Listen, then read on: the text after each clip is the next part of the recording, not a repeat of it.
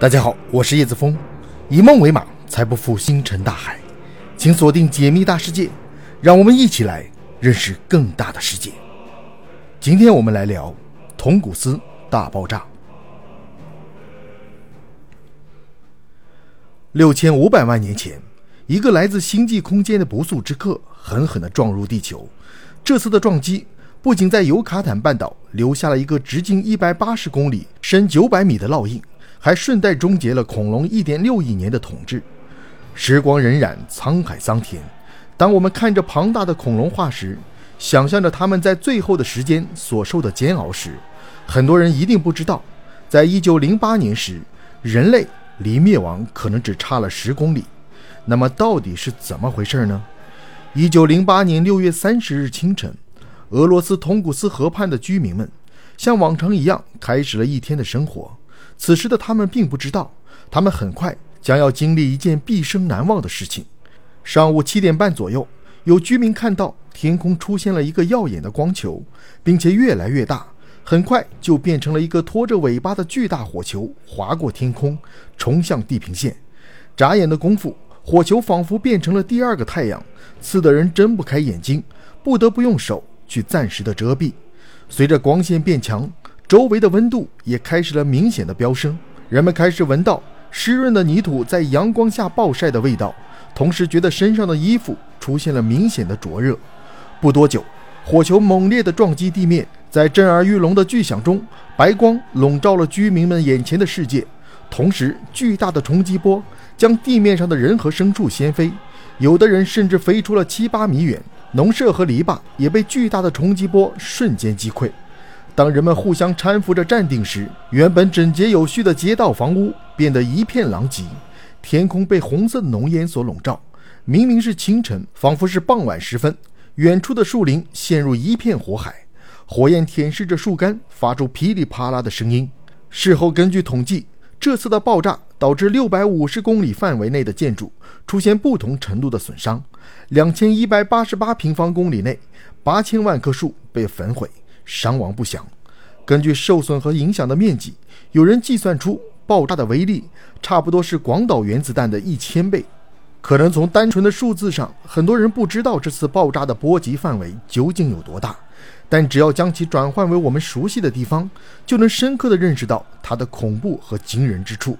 按照建筑物受损面积来看，差不多相当于北京市的面积；而按照波及面积看，则相当于整个东京的面积。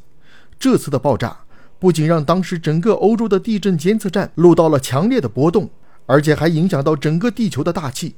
比如，美国威尔逊天文台观测到，整个北半球的透明度下降了一些，欧洲东部竟然还出现了两到三天的白夜现象。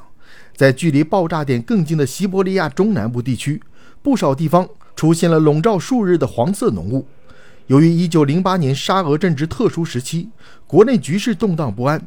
所以根本没有对此事进行详尽的调查，直到苏联成立之后，才于1927年派出队伍对此次事件进行调查。调查队的负责人是一位叫做列昂尼德·库里克的矿物学家。有趣的是，苏联派出的科学家队伍调查，并不是为了弄清楚爆炸的原因，而是为了寻找金属矿石。因为按照科学家的推测，这次的爆炸应该是陨石撞击。而来自宇宙的陨石通常都含有大量的金属物质。一九二七年深秋，库里克在当地人的指引下来到了爆炸中心，但那里的景象着实让他满头问号。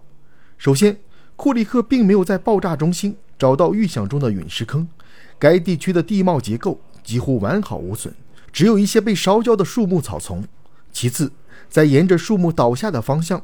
寻找中心点的过程中，居然发现了一些并没有倒下的树木，虽然也有过被灼烧的痕迹，但并没有任何倾倒的迹象。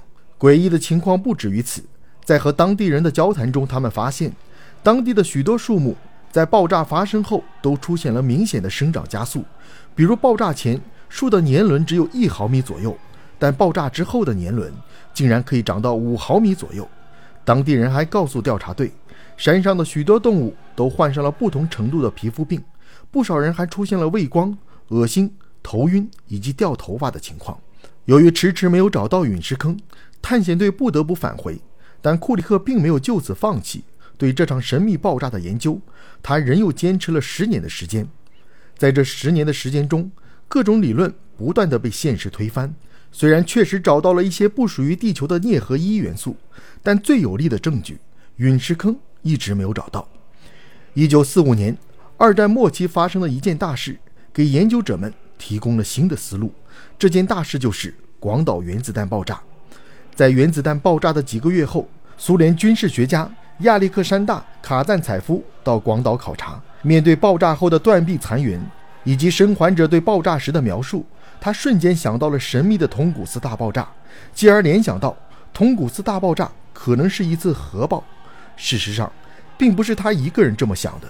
参与原子弹研究的著名科学家维拉德利比也非常赞同他的联想，因为通古斯地区。动物身上的皮肤病和广岛居民身上的非常相似，并且核试验周围的树木也出现了年轮变宽的情况。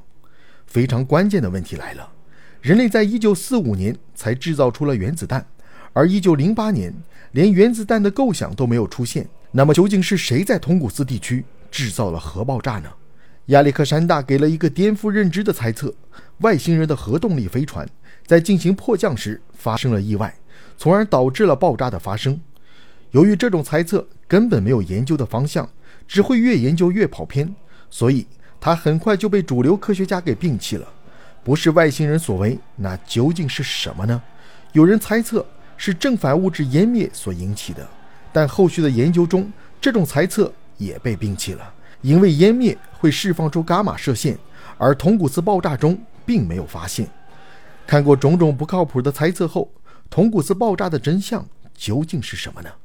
一九七二年的一起陨石撞击事件给了科学家们新的启示。一九七二年八月十日，一颗陨石撞入地球大气层，在距离地面约五十公里的时候突然升高，然后重新飞出了大气层。根据科学家计算，这颗陨石的大小差不多相当于一辆卡车。它在接近地球时被引力抓住，进入大气层后打了个水漂，然后飞出了大气层。二零一九年，一个研究团队从这起事件中得到启发，找到了解释通古斯大爆炸的新思路。根据推测，一九零八年六月三十日早上，一颗直径大约在两百到三百米的铁陨石，以二十五公里每小时的速度闯入大气层，在距离地面十公里处发生了爆炸。但它并没有撞向地面，而是高速飞出了大气层。这个推测得到了科学界广泛的认同。所以，截至目前，它是通古斯大爆炸最靠谱的解释，没有之一。对于普通人来说，这个解释可能略显无趣，但对于天文学家们来说，这其实让他们很是不安。因为从某种角度来看，1908年，人类离遭受恐龙的相同命运，其实只差了十公里左右。